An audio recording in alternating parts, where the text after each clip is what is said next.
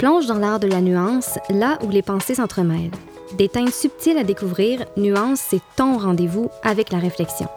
Un balado par et pour les jeunes adultes, à l'intérieur duquel des conversations nuancées en matière de diversité et d'inclusion prennent place. Le balado Nuance, c'est différentes perspectives et les subtilités qui les accompagnent. C'est une balade auditive dans la complexité des idées, une réflexion profonde et un dialogue ouvert invitant les auditeurs à élargir leurs horizons.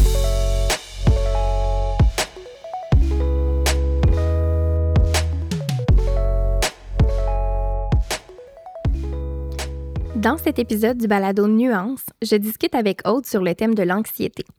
Aude est doctorante en psychopédagogie et chargée de cours à la Faculté des sciences de l'éducation de l'Université Laval. Dans le cadre de ses travaux, elle s'intéresse notamment aux troubles extériorisés et intériorisés, comme l'anxiété, à la prévention en milieu scolaire et aux adolescents qui présentent des difficultés comportementales. Aude, merci d'avoir accepté notre invitation puis de prendre de ton temps pour prendre part à cette discussion nuancée sur l'anxiété. Bien, merci de m'avoir invitée. Je suis bien contente d'être euh, dans votre beau podcast. Donc, avant d'aller plus loin, dis-nous, c'est quoi l'anxiété? Bien, avant de, de, passer tout de suite là, au vif du sujet, donc de parler d'anxiété, bien, c'est important de distinguer l'anxiété du stress. Hmm. Donc, généralement, quand on pense au stress, on pense à ses conséquences. Donc, on va passer, euh, penser, par exemple, aux maux de ventre, aux palpitations, aux sueurs ou encore à l'insomnie qui peut survenir avant un événement stressant. Toutefois, c'est rare qu'on s'attarde vraiment à la définition du concept. Donc, qu'est-ce que c'est le stress au juste? Eh bien, le stress, c'est une réaction adaptative qui nous permet de mobiliser de l'énergie pour bien réagir aux différents événements qui se produisent dans notre quotidien. Hmm. Donc, par exemple, imaginez que vous êtes en forêt dans une randonnée et vous croisez un ours. Vous allez hmm. devoir mobiliser de l'énergie rapidement pour sauver votre vie. Donc, dans cette situation-là, vous allez envoyer de l'énergie à vos muscles, notamment à ceux de vos jambes pour courir. Vous allez dilater vos pupilles afin de bien voir l'ours et vous allez accélérer votre respiration, tout ça de façon automatique. Je me sens presque stressée euh, face à un ours. Donc, c'est vraiment une réaction à l'extrême. Donc, c'est euh, ce qui va nous permettre, en fait, de fuir ou de combattre un danger. Et c'est ce qu'on appelle la flight or fight response. Donc, euh, la réaction là, de, de, combat ou de fuite. Hmm. Toutefois, il ne faut pas oublier que le stress survient aussi dans les événements banals ou encore quotidiens là, de notre vie. Donc, imaginez que vous recevez un courriel qui est marqué urgent. Vous allez peut-être ressentir un petit pincement au ventre, un petit étourdissement euh, qui va vous indiquer de façon consciente ou non que vous êtes mieux de porter attention à ce courriel-là et mhm. aussi d'y répondre rapidement. Ah, c'est courriel urgent. oui, donc c'est vraiment des, petits événements de la vie quotidienne, euh, de la vie quotidienne là, qui nous amènent une réponse de stress, toutefois de moindre envergure. OK. Donc, afin de bien reconnaître toutes ces situations-là qui pourraient nous causer du stress, que le stress soit gros euh, ou encore petit, bien, le Centre d'études sur le stress humain utilise l'acronyme CINE, euh, qui signifie contrôle faible, imprévisibilité, nouveauté et égo menacé. Donc, quand je parle de contrôle faible, ben, c'est le sentiment d'avoir peu ou pas de contrôle sur la situation. Donc, un peu, je ne sais pas quoi faire, euh, c'est vraiment hors de, mon contrôle. Hmm. L'imprévisibilité, comme son nom l'indique, bien, c'est une situation qui est imprévue, imprévisible, donc je savais pas que ça allait m'arriver. La nouveauté, c'est une situation qui n'est jamais expérimentée par un individu, donc j'ai pas de référent, je ne sais pas sur quoi me, me pencher pour m'aider. Et finalement, l'ego menacé, bien, c'est lorsqu'on doute de ses capacités à surmonter la situation difficile. Donc, est-ce que je vais être capable de le faire? Donc, plus une situation possède des caractéristiques du ciné, plus elle va être stressante. Ah, c'est intéressant. Je connaissais pas du tout l'acronyme, puis euh, ça permet effectivement de, de, faire le lien avec tout ce qui peut causer finalement une réaction de stress. Mais tout à fait. Puis, euh, quand on parle de situation de stress, bien comme je l'ai dit tout à l'heure, c'est autant des petits événements de la vie que des, des gros événements. Hmm. Donc, euh, dans toutes les situations, l'acronyme ciné va fonctionner. Donc maintenant, en ce qui concerne vraiment l'anxiété, bien comme je l'ai dit tantôt, le stress, c'est une réponse utile, donc adaptative, qui a aidé notre survie en tant qu'être humain, puisqu'elle nous a permis de combattre ou encore de fuir euh, des dangers qui pourraient là, porter atteinte à notre, notre sécurité physique ou encore psychologique. OK. Puis tantôt, justement, tu parlais de situation de danger. Euh, ça me fait penser au fameux mammouth. Hein, il semble qu'on dit justement que le stress, c'est un peu comme une réponse qui est automatisée, euh, ancrée même dans la partie la plus primitive de notre cerveau. Euh, il me semble que j'ai en tête qu'autrefois, le stress permettait justement à nos ancêtres de mobiliser leur énergie pour chasser, vaincre le mammouth. Euh, donc, comme tu le disais, ça a une utilité, ce stress-là. C'est pas que du négatif. Euh, c'est un peu ça. Euh? Oui, le stress, c'est vraiment un, système d'alarme. Donc, c'est la façon que notre la façon que notre corps a développé pour nous indiquer, oh, euh, tu sais, endors-toi pas parce que ça se hmm. peut qu'il y, ait quelque chose, un mammouth qui arrive dans ta cave. tu sais, c'est un peu ça. C'est vraiment, c'est vraiment un système d'alarme qui nous indique qu'il y a un danger. Toutefois, le système d'alarme a ses limites. Donc, hmm. oui, il pourrait indiquer qu'il y a un ours derrière toi dans ta randonnée en forêt, mais il pourrait aussi indiquer simplement que tu te, es dans une pièce avec des inconnus. Est-ce que le danger même dans cette situation-là? Non, pas du tout. Toutefois, le système d'alarme peut vraiment euh, s'enflammer et hmm. devenir hyper réactif. Et c'est à ce moment-là qu'on va parler d'anxiété.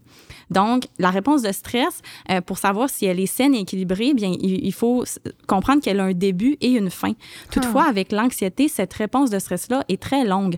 Donc, il y a un début et la fin, on ne sait pas tout à fait. Elle arrive quand? Ça peut prendre plusieurs heures, plusieurs jours, plusieurs semaines. Et c'est à ce moment-là que le stress et l'anxiété, là, ça devient problématique et ça entraîne là, des conséquences euh, graves là, quand même sur euh, notre santé physique, notre santé psychologique, euh, nos comportements, nos habitudes de vie. Donc, vraiment, l'anxiété, c'est la suractivation de ce système d'alarme-là. Donc, ça prend trop de place finalement.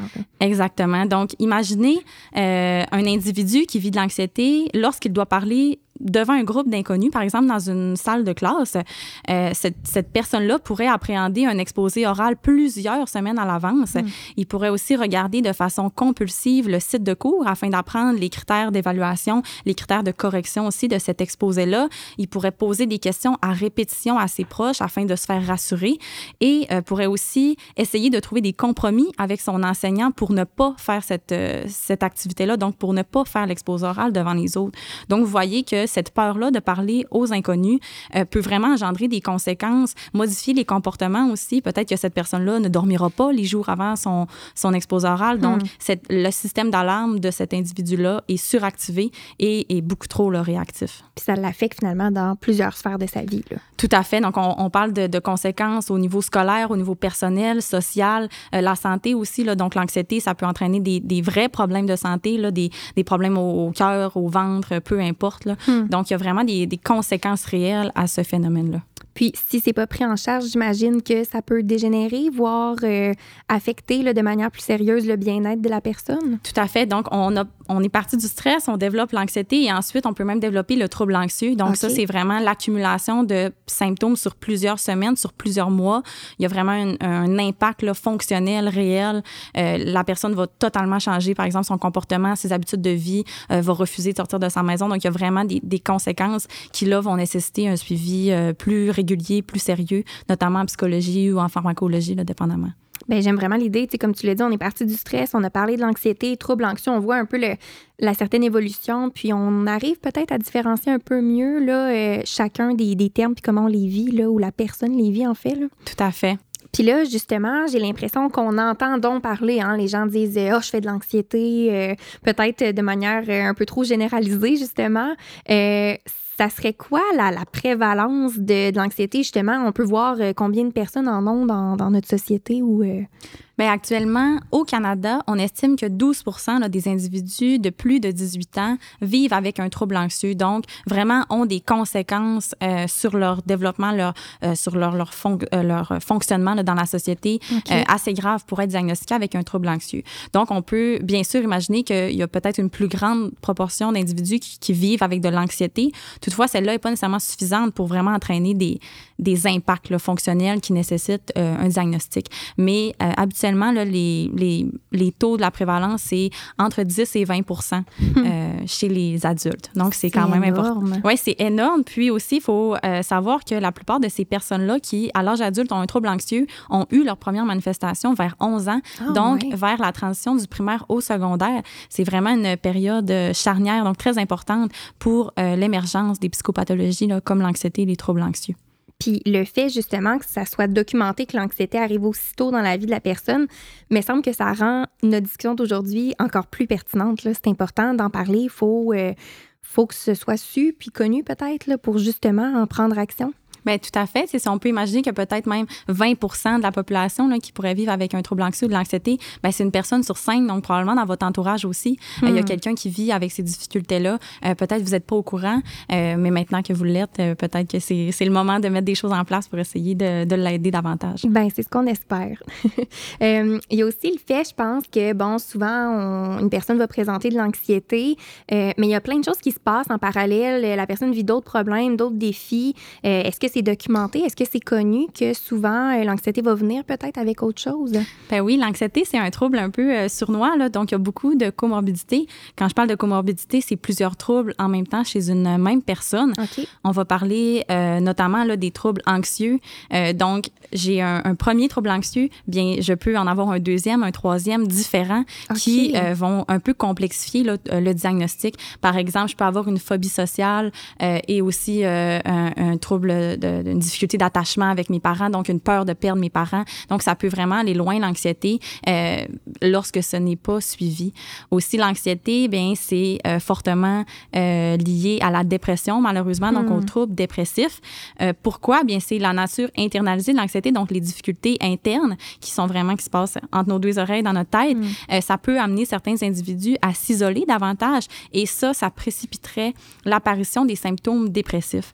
Autrement dit, les conséquences de l'anxiété, donc toutes les difficultés internes vécues, sont un peu des facteurs dépressifs, donc des, des, éléments déclencheurs de, de la dépression le lien est comme facile à faire finalement. L'anxiété, dépression, ça se vit à l'intérieur beaucoup. Exactement. Puis aussi, euh, l'anxiété est fortement le comorbide avec les troubles d'adaptation.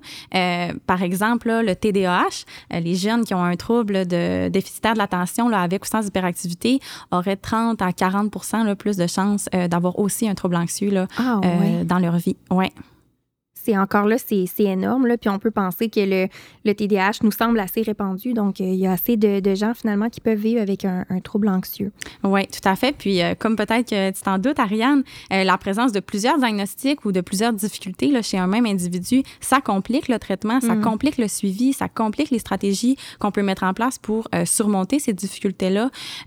dans ces cas-là, on peut se demander, c'est quoi le trouble primaire? Donc, c'est quoi le premier trouble, celui qui cause les autres, versus c'est quoi les autres troubles secondaires? Donc, c'est quoi la source? Euh, par exemple, un individu qui vit avec l'anxiété ou la dépression, est-ce que j'interviens sur les, les, symptômes dépressifs? Par exemple, un individu qui, qui refuse de sortir de chez lui maintenant, euh, hmm. qui s'isole, on a peur pour sa santé peut-être, sa santé mentale, sa santé physique, euh, ou on intervient sur l'anxiété qui l'a amené à s'isoler et ensuite à développer la dépression. Donc, c'est un peu une ligne mince, qui est difficile à naviguer.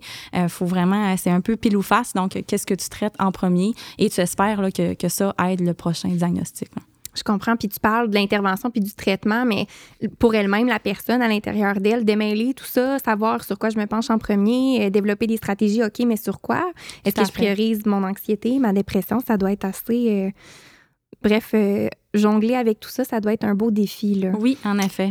Ben, je pense que c'était euh, super important de distinguer les deux, voire les trois concepts, comme on l'a dit, en stress, anxiété, trouble anxieux. Euh, fallait là, euh, assurément le faire avant de tomber dans le vif du sujet.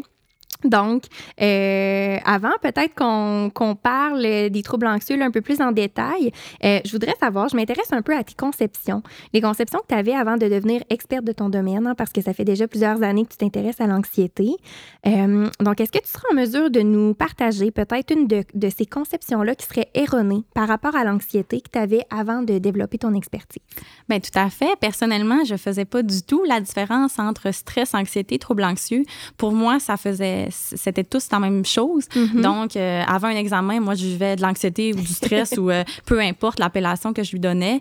Euh, puis aussi, selon moi, selon mes expériences vécues, bien aller faire du sport, c'était suffisant pour aller, euh, pour hmm. surmonter ces difficultés-là.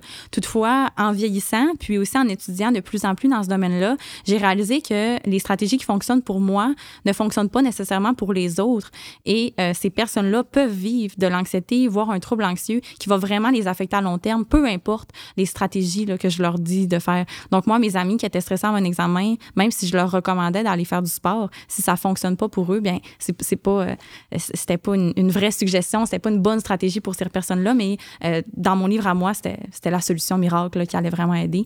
Mais maintenant, je réalise que c'est pas tout à fait le cas. Bien, c'est tellement intéressant parce que justement, dans notre balado sur le TDAH, on parlait un peu de l'unicité de chaque personne, hein, comment chaque personne vit sa difficulté d'adaptation, puis comme quoi il n'y a pas une solution unique. Là.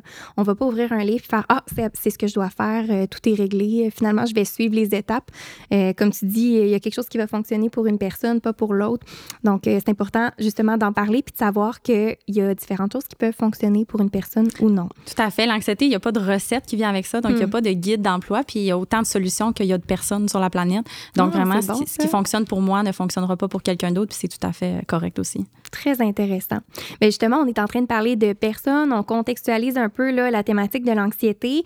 Euh, on a justement la chance d'avoir le témoignage de Laurent, euh, qui est un jeune adulte de 19 ans qui vit avec un trouble anxieux. Euh, il nous dit depuis qu'il est jeune. Donc, dans son témoignage, il nous partage là, finalement les défis qu'il vit en lien avec l'anxiété. Puis, on va l'écouter à l'instant. Je m'appelle Laurent j'ai 19 ans. Je vis avec un trouble anxieux depuis que je suis ado. Mon anxiété a souvent été incomprise et perçue comme une excuse pour éviter mes responsabilités. Mes proches minimisent souvent mes inquiétudes en me disant que je suis juste gêné. J'ai souvent des palpitations cardiaques, des pensées négatives et j'appréhende toujours tout. Je me sens souvent jugé par les autres et ils me disent tout le temps que j'ai juste à me calmer et lâcher prise.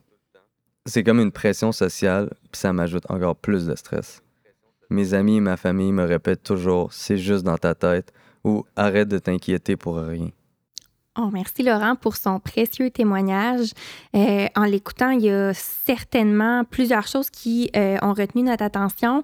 Justement, Marie-Pierre et moi, quand on s'est penché là-dessus, on a ciblé des mythes euh, qui transparaissait dans son discours finalement, puis qu'on pense que ça vaut la peine de s'y attarder, hein, de se pencher là-dessus aujourd'hui. Euh, ces mythes-là, on aimerait que tu les abordes, que tu les déconstruises peut-être s'il y a lieu. Donc, euh, allons-y avec le premier, donc en référence à sa situation, le fait qu'on lui dise c'est dans ta tête, tu as juste arrêté de te sentir comme ça.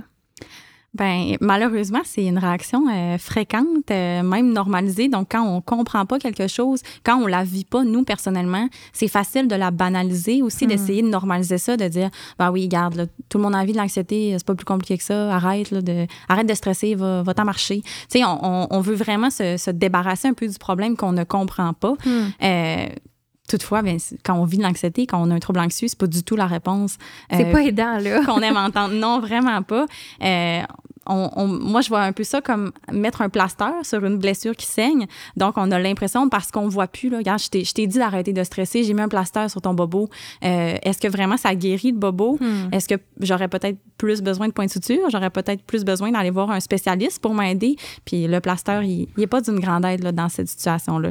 Toutefois, il ne faut pas oublier que, euh, oui, l'anxiété, c'est dans notre tête, mais il n'y a pas de mal à ça. Donc, c'est pas parce que tu vois pas l'anxiété qu'elle n'existe pas. Hmm. Euh, c'est une difficulté qui existe au même titre que la douleur physique. Donc, elle va affecter nos émotions, la façon dont on réagit aux situations. Ça va perturber notre sommeil, nos habitudes alimentaires, euh, notre fonctionnement, notre bien-être. Donc, il y a vraiment des conséquences réelles euh, qu'on peut même voir chez les individus. Euh, et l'anxiété, là, donc, même si tu ne la vois pas, elle est là, elle est présente et elle, elle, elle, intervient, dans le fond, chez euh, l'individu. C'est intéressant ce que tu nommes parce que jamais on remettra en doute quelqu'un qui arrive devant nous avec une jambe cassée, il est en béquille. Bien, évidemment, tu t'es cassé la jambe, tu dois souffrir, tu as le problème, il est là, c'est visible.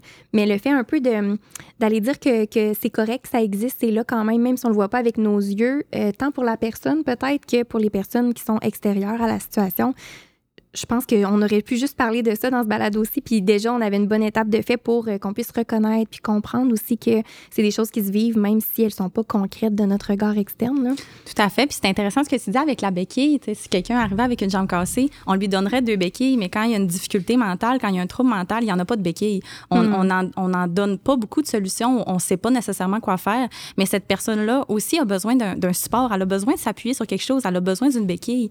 Et la béquille, dans ce cas-là, c'est des stratégie, c'est de l'intervention, c'est de la thérapie, euh, c'est de la médication, peu importe la, forme qu'elle prend, cette béquille-là, mais elle en a quand même besoin, euh, même si sa difficulté, là, c'est dans sa tête, là, comme, euh, comme on l'a dit tout à l'heure. Ah, c'est intéressant, puis c'est tellement important de le, mettre sur la table comme ça. Puis justement, ça me fait penser euh, au deuxième mythe qu'on a euh, relevé là, assez rapidement dans la situation, comme quoi on parle de, de, de solutions, de médicaments peut-être. ben celui comme quoi les drogues ou l'alcool aident à gérer l'anxiété. J'aimerais qu'on en parle. Je pense que c'est important. Ben oui, c'est c'est un, un mythe très présent. On l'entend beaucoup au Québec, la consommation de cannabis, la consommation d'alcool. Euh, selon moi, selon plusieurs auteurs, selon plusieurs écrits, c'est une solution inefficace à long terme et euh, c'est aussi une stratégie d'adaptation qu'on va appeler négative. Donc, à long terme, ça n'apporte pas de positif, ça n'aide pas. Euh, ce que je veux dire par là, c'est que bien qu'il y a certaines composantes du cannabis, euh, par exemple le CBD, là, qui a des propriétés anxiolytiques, donc les propriétés déstressantes qu'on hmm. pourrait appeler, euh, elles ne guérissent pas la source de stress. Donc, c'est vraiment prendre des Tylenol quand tu as mal à la tête. Il n'y a rien qui, garantit que le mal de tête va pourvenir un peu après. Donc, le cannabis, c'est un peu comme ça que ça fonctionne. Ça va diminuer l'intensité de tes symptômes. Euh, tu vas peut-être te sentir moins stressé, plus détendu, plus zen. Toutefois, quand euh, le, les effets vont s'être dissipés du cannabis, quand tu ne seras plus intoxiqué, ben l'anxiété, elle va revenir au galop et tu n'auras pas appris à la gérer, cette anxiété-là. Donc, peut-être même tu vas recommencer à consommer du cannabis. Euh, C'est intéressant. je t'arrête, mais le fait que tu parles de court terme, long terme, là, être capable de de, comprendre ou de le vivre que oui, là, sur le coup, ça m'apaise ou ça fait du bien ou euh, peut-être que ça diminue certains symptômes, mais à long terme, est-ce que ça peut faire même plus de mal? Euh, c'est pas quelque chose qui va faire que euh, c'est ça, je vais me sentir mieux ou je vais réussir à traverser ou à combattre là, euh, mon anxiété finalement. Là. Tout à fait. Donc, on gèle les sensations. C'est un peu hmm. comme ça qu'on le décrit. Donc, on gèle son corps, on gèle ses façons de, euh, sa façon de penser. Mais quand tu es plus gelé, quand tu es, plus intoxiqué, tes façons de penser, tes sensations physiques, elles reviennent parce ça revient, ça était juste endormie. C'est ça, exactement. Euh, afin d'illustrer un peu mes propos, imaginez que vous êtes dans une voiture puis vous remarquez que l'huile de votre moteur coule par terre. Vous allez vous arrêter, vous allez peut-être même remettre de l'huile dans votre moteur afin de continuer votre route. Ou appeler mon chum en pleurant. Ou appeler ton chum, exactement.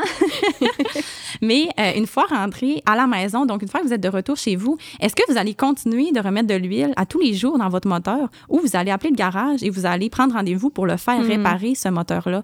Donc, moi, c'est un peu comme ça que je vois la consommation de cannabis et l'anxiété. Donc, la sensation de relaxation, c'est un peu comme l'huile dans le moteur. Donc, c'est efficace tant qu'il y en a de l'huile dans le moteur, tant que tu es intoxiqué. Toutefois, euh, si tu répares pas le trou, donc si l'anxiété demeure, si tu ne connais pas la source du problème, ben ça va que s'empirer. Donc, peut-être au début, c'était seulement ton moteur qui était trouvé, mais maintenant, euh, ta suspension est complètement finie, puis il faut que tu changes tes pneus aussi. Là. Donc, ça peut vraiment avoir des impacts à long terme. Ah, c'est intéressant comme parallèle. Ça prend notre garagiste, finalement. Hein? Exactement, exactement. Tu as parlé aussi tantôt qu'il y avait un mythe entourant le cannabis, mais il y a aussi un mythe entourant l'alcool. Donc, hmm. c'est un peu les mêmes constats qu'on peut faire avec l'alcool. Donc, quand on est intoxiqué, quand on est en état d'ébriété, on se sent relax, on se sent drôle, euh, on, est détendu, on déparle un peu, on, est bien dans le moment d'intoxication. Toutefois, le lendemain matin, quand on se réveille, les sensations, c'est un mauvais réveil. Là. Donc, l'anxiété revient, tu as le cœur qui, qui bat fort, euh, tu, as des pensées négatives, tu, peut-être que tu recommences à ruminer, mon Dieu, pourquoi hier soir j'étais aussi relax, puis ce matin je suis aussi stressée? Et là, peut-être ton réflexe, ça va être de retourner euh, consommer le soir même. Donc, tu vas reprendre la bière, tu reprends du vin pour essayer de toujours rester dans cet état euh, de, satisfaction, de bonheur euh, que tu ressens lorsque tu es en état d'ébriété. Euh, toutefois, ben, c'est un mirage, c'est, c'est, pas une sensation réelle. Donc, l'anxiété n'est pas disparue, elle est seulement endormie. ça, au Québec, on l'entend beaucoup. Là, quand on a une grosse semaine, le vendredi soir, on a donc hâte à notre coupe de vin, ah on a hâte à notre bière. Donc, c'est vraiment, c'est, c'est peut-être imbriqué là, dans la société, mais on a le réflexe facile d'aller chercher ces petits moments de détente-là un peu euh, mirage, là, donc euh, en mhm. place de gérer le vrai problème. Ben, c'est un peu comme de l'évitement, finalement. Tout à fait. C'est une bonne stratégie d'évitement. Oui. Puis le, justement, bon, alcool, drogue, est-ce que ça peut pas, là, tu sais, tu parlais du genre de cycle vicieux, là, bon, euh, je vis un bon moment, je me réveille le lendemain, oh mon Dieu, c'est pratiquement pire. Est-ce que ça peut pas exacerber peut-être la problématique qui est là à la base, le fait de, consommer puis d'entrer un peu dans, dans ce cycle vicieux-là? Ben oui, tout à fait, parce que peut-être à, long terme, chaque fois que tu vas ressentir une petite sensation d'anxiété, tu vas aller consommer. Hmm. Donc, il y a vraiment un, conditionnement là, qui se fait entre les, les palpitations cardiaques euh, et la consommation Donc, tu pourrais débuter ta journée à 8 heures le matin en te sentant un peu stressé après avoir pris ton café, par exemple, et tu vas aller consommer euh, pour tout de suite te détendre, alors que euh, c'était peut-être seulement le café là, qui, qui t'amenait cette sensation-là. Mm-hmm. Mais le lien est rendu beaucoup, euh, est rendu trop fort pour pour essayer de voir un peu d'autres alternatives. Oui, ça un peu comme un échappatoire finalement, mais c'est pas une c'est pas une branche à prendre, le pas dire que, comme tu dis, c'est un peu euh, imbriqué dans nos, dans, dans nos mœurs, là, quasiment, de bon, prendre un verre en fin de journée. Puis ça, c'est à propos, mais tant qu'on euh, s'étourdit pas avec ça, je présume, hein, le fait de pas entrer dans la surconsommation pour éviter autre chose. C'est l'abus, la surconsommation, comme tu l'as dit, peut-être même après ça, développer un trouble, une dépendance avec ces substances-là aussi. Mm. Euh, c'est là le danger. Donc, est-ce que si tu le fais une fois, ça veut pas dire que tu as un problème de dépendance? Non. faut pas aller dans cette direction-là non plus, mais il faut quand même être conscient que euh, si, si c'est la seule solution que tu es capable de, de penser lorsque tu ressens de l'anxiété, il, il, y a peut-être un problème aussi. Il y a peut-être, tu as peut-être besoin d'aller chercher d'autres stratégies. Oui, je comprends. Puis, euh, ben, tout ça, ça m'amène finalement à, poursuivre la réflexion en lien avec euh, notre dernier mythe.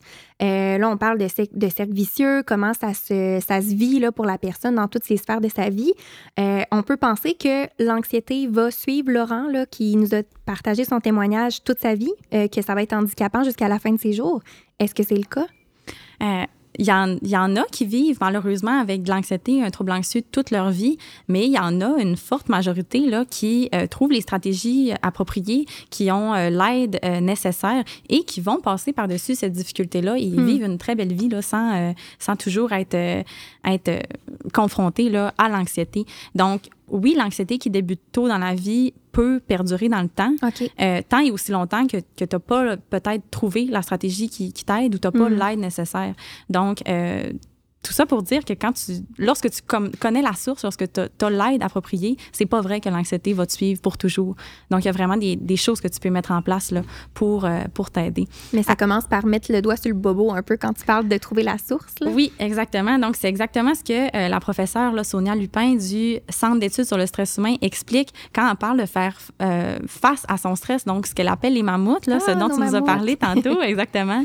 Donc, ce qu'elle nous dit, c'est qu'afin de bien combattre son anxiété, bien, il faut connaître la source du problème. Donc, euh, tu, tu peux pas euh, appliquer des stratégies sans savoir vraiment euh, sur quel aspect de toi-même tu es en train de travailler. Mm-hmm. ce type de fonctionnement-là, c'est appliqué depuis longtemps en médecine, donc en santé physique. Quand on a une maladie, quand on veut connaître l'origine d'un cancer, par exemple, on va passer des tests, on va faire un historique de notre santé, on va examiner nos habitudes de vie. Bien, c'est la même chose pour la santé mentale, donc pour l'anxiété. ça aussi, ça mérite d'être investigué, ça mérite d'être analysé, ça mérite d'être réfléchi. Donc, euh, au même titre qu'une santé physique. Donc, notre santé mentale aussi, elle a un historique euh, qui mérite d'être euh, d'être bien comprise par l'individu. Ça a bien du sens. Finalement, on fait des radios pour ce qui se passe dans notre corps, mais il faut aussi se pencher sur ce qui se passe dans notre tête. Exactement. Pour Laurent, justement, là, on parle de, oui, on parle de santé mentale, mais il semblait aussi avoir des manifestations au niveau physique. Là, il parlait de, palpitations cardiaques. qu'est-ce qu'il peut faire pour ça? Est-ce qu'il y a quelque chose sur quoi il, il devrait se pencher, peut-être? Bien, c'est sûr que dans le cas de Laurent, ce qui serait intéressant d'approfondir, c'est les raisons qui causent les palpitations. Hmm. Donc, à quel moment les palpitations commencent? Est-ce que c'est avant d'aller au travail, avant d'aller à l'école, en sortant de chez soi? Est-ce que c'est en lien avec une phobie? Est-ce que c'est en lien de perdre un être qui nous est cher? Donc, toutes ces questions-là peuvent nous indiquer un peu, euh, il est où le, le, problème? Elle est où la source de cette anxiété-là? Euh, c'est vraiment en investiguant, en approfondissant le, le moment d'arrivée des symptômes qu'on va être capable de, de, bien comprendre elle est où la source. Puis ensuite aller agir sur cette source-là. Mm-hmm. Puis pour Laurent, comme pour euh, toute personne qui vit finalement avec un trouble anxieux, euh, je présume il y a des questions à se poser, il y a du travail à faire, mais il y a moyen de bien s'entourer puis de le faire euh, auprès de, différents professionnels pour soutenir un peu son cheminement dans tout ça. Bien, tout à fait. le stress, l'anxiété, les troubles anxieux, ça peut tous nous affecter à un moment ou à un autre de mm. notre vie. Peut-être pas à la même intensité, mais certainement là qu'on aura tous un moment où, ouf, on, nous autres aussi, on est stressé, on n'a mm. plus envie d'aller travailler, on a des sueurs là, juste à penser d'aller en réunion. Donc ça, c'est des symptômes que, et ça veut dire qu'il y a un problème, euh, quelque chose aussi qu'on peut faire euh, à ce niveau-là. Euh, heureusement, il y a plusieurs choses qu'on peut faire avant d'aller peut-être chercher vraiment une aide plus poussée, là, plus pointue. par exemple, le soutien social. On a des amis, des, une famille aussi pour la plupart. Et ça, c'est vraiment une source de bonheur là, qui n'est pas hmm. à négliger. passer du temps avec nos proches, ça permettrait de se distraire. Donc, on change des idées. on va aller en souper de famille, là, on va parler d'autres choses. Puis pendant un moment, là, euh, on, laisse l'anxiété tranquille, puis on, va aller se concentrer sur du positif. Ça permet aussi de ventiler. Donc, allez le dire à vos proches, à vos amis, à votre famille que vous vous sentez nerveux, que vous vous sentez stressé ces temps-ci. Euh, peut-être eux vont avoir d'autres solutions pour vous. Peut-être qu'ils vont avoir d'autres perspectives aussi qui vont pouvoir amener un éclairage différent sur votre difficulté. Hmm. Euh, c'est, ça, c'est des stratégies d'adaptation qui sont peu demandantes. donc, tu peux faire ça en marchant le matin avec ta mère. Tu lui parles que hier soir, tu étais un peu nerveux. bien, c'est pas obligé d'être euh, dans un bureau de psychologue, là, ça peut se faire un peu plus de façon informelle. Euh, notre corps, il est bien fait. Donc, quand on est de bonne humeur, quand on, est heureux, on sécrète des hormones qui viennent lutter un peu contre euh, le stress. Donc, hmm. heureusement pour nous, on a un système d'alarme et on a aussi un système pour calmer l'alarme. Donc, il faut aller jouer. Oui, c'est rassurant. Puis c'est intéressant, justement, là, tu parles de, bon, tout, tout ce qui est le soutien social. Puis justement, tout à l'heure, tu disais anxiété, dépression, c'est intériorisé. On a tendance peut-être à s'isoler. Euh, ben là, justement, on voit ce. Peut-être que ça peut demander un effort pour la personne de le faire au départ, mais en bout de ligne, par rapport à ce que ça va sécréter, on comprend que c'est positif puis ça amène du bon. Là. Tout à fait. Donc, c'est sûr que ça prend un, effort. C'est pas toujours facile de verbaliser à voix haute hmm. comment on se sent dans notre tête. Euh, et c'est pour ça que l'anxiété, c'est internalisé. On, on, a de la misère à l'exprimer. Pensez aux troubles du comportement. Un enfant qui fait une crise, tu le sais qu'il y a un problème parce que tu la vois physiquement, la crise. Euh, il y a des objets qui se font lancer, une crise de bacon par terre. On, on la voit vraiment, la crise, mais dans l'anxiété, on peut être assis tranquillement à son bureau, euh, puis dans notre tête, c'est comme s'il y avait une tempête. Là. Donc, c'est ça, l'internalisation des symptômes, euh, d'où l'importance d'aller chercher un, soutien, puis d'apprendre aussi à trouver les bons mots pour exprimer mmh, ce qu'on... C'est pas évident. Là. Non, c'est pas facile. Ça doit être, je veux dire, c'est le travail d'une vie, là, puis des fois, le fait de juste peut-être faire la tentative de, de l'externaliser, de, de, le mettre en mots, ce sera pas parfait, mais ça doit, je peux imaginer que ça doit aider, là. Tout à fait. Mais de, d'apprendre aussi à, comment je l'exprime, c'est aussi apprendre à reconnaître qu'est-ce qui cause le stress. Donc, mm. déjà là, ça donne une piste un peu de Ah, ben, je, pensais pas que c'était en allant à l'école, mais en parlant à mon ami, j'ai réalisé que ben, finalement, c'est peut-être l'école qui me stresse. Ah, c'est intéressant. Peut-être qu'on peut commencer à mettre un peu de lumière là, sur cette situation-là. Mm. Sinon, aussi, euh, d'autres stratégies qu'on peut mettre en place euh, qui sont aussi faciles euh, d'accès et disponibles, bien, c'est le sport. Mm. on peut aussi pratiquer la respiration la méditation, le yoga, euh, ou même faire un sport le plus intense, aller courir, aller jouer au tennis. Euh, toutefois, là, je te rassure, euh, il n'y a pas besoin d'être super intense, ce sport-là. Donc, tu n'es pas obligé de commencer à courir un marathon pour ne plus être stressé. Donc, des, des, petits moments où tu, tu libères cette énergie-là de façon saine. Donc, va jouer au tennis, tape des balles de tennis. Il y en a hmm. beaucoup d'énergie qui va être libérée là-dedans. puis, comme on l'a dit au début, le stress, c'est une mobilisation d'énergie. Donc, hmm. tu as vraiment ton système d'alarme. Il, il, te le dit, mets-toi en action, sauve ta vie. Euh, si tu fais rien, si tu restes assis, tu as toute cette énergie-là qui s'accumule en toi et qui ah. vient vraiment alimenter l'anxiété. Donc, de bouger, c'est d'aller libérer l'anxiété, de libérer l'énergie euh, de façon saine, de façon appropriée, plutôt que de ruminer là, dans sa tête euh, ou d'entretenir des pensées négatives. Ah, c'est tellement intéressant. tantôt, on parlait de cycle un peu plus négatif avec la consommation, mais j'imagine que c'est un cycle qui peut devenir positif, justement, d'aller euh, dépenser notre énergie, de bouger, peu importe, faire un mouvement là, quelconque. Là, tu parlais, on ne va pas courir un marathon, mais prendre une simple marche ou danser peut-être même. Ben oui, mets une chanson trois minutes puis saute dans ton salon, c'est ça qui... Ça rend de bonne humeur. On ben peut oui, tout à fait. on peut pas le nier. Tu sais, aller acheter son souper à pied à place de, d'y aller en mm. voiture, c'est des, des, petits, des petites choses qu'on peut mettre en place euh, pour essayer de justement de libérer cette énergie-là.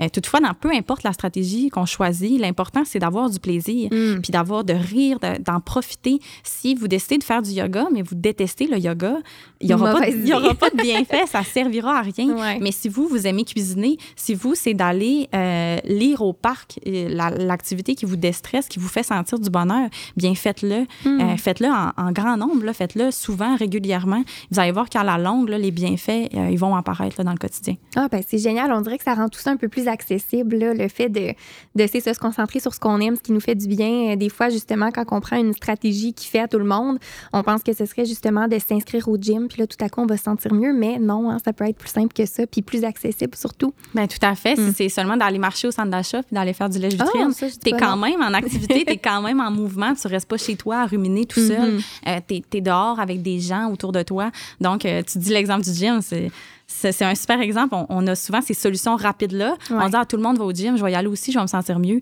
Euh, si t'aimes pas ça, lever des poids. C'est peut-être plate à mort pour toi. Ça va être plate à mort longtemps, longtemps. Quand tu vas revenir chez toi, tu seras pas mieux. Non, je euh, comprends. Puis à la limite, ça peut entraîner d'autres stress, plus d'anxiété. Ouf, on veut pas entrer là-dedans. Exactement. donc, il y a peut-être d'autres bébites qui vont remonter un peu. Là. Ah, je comprends. Ben c'est super. On a vraiment un bon portrait de euh, troubles anxieux, comment on peut le vivre. On a déconstruit des mythes.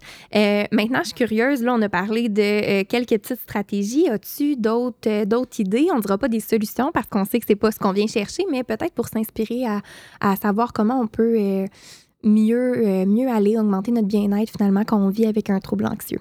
Bien, tout à fait. Donc, euh, je suis allée un peu feuilleter là, ce qu'on appelle les euh, interventions thérapeutiques, de la thérapie orientée vers les solutions.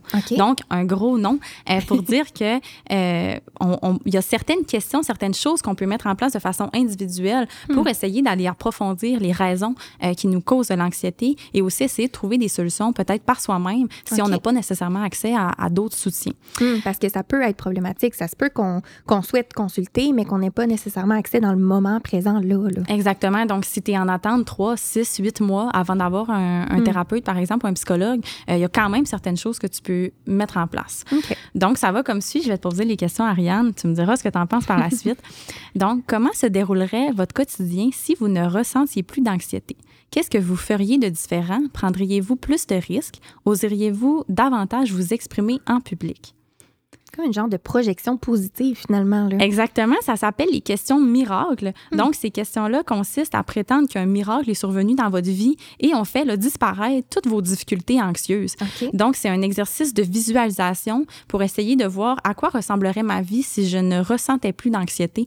Et euh, au fil du temps, ce que, euh, ce que nous démontre un peu cette théorie-là, c'est que on, de un, on reconnaît davantage nos sources, donc qu'est-ce qui nous cause du stress, mais mhm. on est aussi capable de visionner de visualiser des solutions.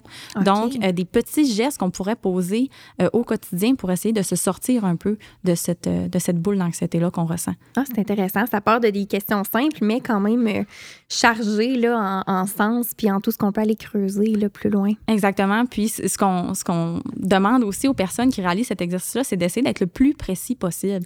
Donc, pas seulement dire si je ressentais plus d'anxiété, je serais heureux. C'est pas tout c'est pas ça. Hmm. Il faut vraiment l'approfondir. Donc, qu'est-ce que tu ferais quotidiennement du début de ta journée à la fin de ta journée? Est-ce que tu rirais plus? Avec qui tu serais? Euh, comment tu t'habillerais quand tu sors de chez vous? Donc, c'est tous ces, ces détails-là qui, ça rend tellement une image concrète et réelle dans ta tête que peut-être petit à petit, tu vas la faire, cette, euh, cette image-là, tu vas vraiment la réaliser pour de vrai. Ah, c'est intéressant. Comme s'imaginer un peu dans un film ou si j'étais hors de moi, je me verrais comment? Comment j'aimerais me voir agir un peu? C'est comme ça que je le, je le vois ou comme ça que je le ferais peut-être? Oui, tout à fait, hmm. exactement. Sinon, on peut aussi essayer de quantifier son anxiété sur une échelle de 1 à 10, 10 mm. étant un état de bonheur et de satisfaction totale. Donc, est-ce que votre anxiété est pire ou mieux qu'hier, qu'il y a une semaine, qu'il y a deux mois, qu'il y a trois mois? Donc, on essaie de voir est-ce qu'il y a eu une amélioration ou une, ou une, détérioration euh, de l'anxiété. Donc, euh, c'est ça, c'est des questions échelles qu'on appelle, puis ça permet un peu de, de naviguer là, euh, et de voir nos progrès sur une plus longue période parce que, comme on a parlé un peu tantôt, l'anxiété, on est coincé dans le moment présent, on a de la misère à se projeter mm. dans le futur, on est négatif et des fois, on, perd un peu là, de vision à long terme. Ben on est tellement dans, dans la boule d'anxiété qu'on ne sait plus qu'est-ce qu'on va faire demain. Puis j'aime l'idée de l'échelle parce que euh, je me projette dans une salle d'urgence à l'hôpital. Qu'est-ce qu'on voit pas sur le mur? La fameuse échelle de euh, douleur, là, de 1 à, je sais pas, peut-être 5 ou 10. Puis euh, ça permet de faire le parallèle qu'on essaie donc de faire, hein, santé physique, santé mentale. Bien, cette échelle-là revient aussi dans, dans ce qu'on vit à l'intérieur. Donc, c'est comme super pertinent. Tout à fait. Donc, est-ce que tu as mal au ventre à 4 sur 5 ou à 1 sur 5? On va pas te traiter tout de suite. On n'aura pas la même urgence. Ben, c'est la même chose avec l'anxiété. Si tu sors de chez toi, est-ce que tu es stressé à 1 sur 10 ou à 10 sur 10? Hmm. Euh, on va pas faire les mêmes interventions. On va pas intervenir de la même façon auprès de cette personne-là. Ah ouais, c'est intéressant. Sinon, on pourrait aussi se poser des, des questions comme une recherche d'exception. Donc, dans quelle situation je ne vis pas d'anxiété? Quelle hmm. situation euh, dans laquelle je suis à l'aise? Euh, qu'est-ce qui est différent entre ces situations-là? Qu'est-ce qui est similaire entre ces deux situations-là? Euh, comme on l'a dit tantôt. Donc, on, est tellement ancré dans l'anxiété, on, se concentre tellement là-dessus mm. qu'on oublie qu'il y a plein de situations où on n'en vit pas d'anxiété et on va vraiment aller mettre notre énergie sur la, peut-être la seule situation qui nous crée beaucoup, beaucoup d'anxiété, alors que le reste de notre journée, parfois, on n'en vit pas d'anxiété. Ouais. Exactement. Donc, on essaye encore une fois d'aller chercher de la perspective et euh, d'amener un peu de, positif dans, dans, sa vision des choses, dans cette vision de la difficulté. Oui, c'est bon aussi. Puis enfin, une dernière question qu'on peut se poser, c'est des questions qu'on appelle relationnelles euh, et ça consiste à envisager la situation selon le point de vue de quelqu'un d'autre. Donc, comment mon, mon chum, ma blonde réagirait à cette situation-là? Comment mes amis réagiraient? Est-ce qu'ils est qu'ils verraient la situation de la même façon que moi? Hmm. Sinon, comment eux réagiraient? Donc, on essaye de se mettre un peu dans la peau de quelqu'un d'autre, quelqu'un qu'on, euh, à qui on est proche, quelqu'un qu'on aime et pour voir un peu, euh, mon Dieu, est-ce que c'est juste moi qui pense ça? Comment mes amis, eux autres, ils, ils réagiraient devant cette situation-là. Encore une fois, on essaye de prendre du recul sur la situation d'anxiété et d'élargir un peu là, ses perspectives de solution quitte à, ben, ça me semble quelque chose qui aide à peut-être dédramatiser un peu, pas que ça n'a pas d'importance à la base, la raison pourquoi la personne est anxieuse, mais ça permet, comme tu dis, de prendre le recul puis faire, OK, mais si je n'étais pas dans mes souliers, là, est-ce que je le vivrais de la même façon? Tout à fait, exactement. Hmm. Donc, comment faire pour calmer mon système d'alarme? C'est un peu ça, la morale de ces questions-là. Qu'est-ce que je peux faire? Que, comment les autres, eux, gèrent leur système d'alarme? Et comment moi, après ça, je peux essayer de le calmer un peu, cette sensation d'alerte-là dans mon corps? Ah ben, c'est intéressant. J'aurais parlé de ça encore des heures et des heures, mais on te remercie énormément là, pour ton temps, d'avoir accepté là, de, de, parler avec nous, de déconstruire ces mythes-là, euh, de, de, de s'attarder à tout ça. Finalement, ça a assurément une grande importance. Donc euh, voilà, c'est ce qui conclut euh, notre épisode. Ben merci beaucoup. Merci de m'avoir invité à nuancer toutes ces belles questions-là. ben à bientôt. Ce balado est propulsé par les Fonds de recherche du Québec en collaboration avec le Comité québécois pour les jeunes en difficulté de comportement. La réalisation est rendue possible grâce à l'expertise des productions Upawa, notre génie des coulisses, qui vous offre une expérience auditive sans égale. Nous remercions chaleureusement nos précieux partenaires, sans qui ce projet n'aurait pu voir le jour.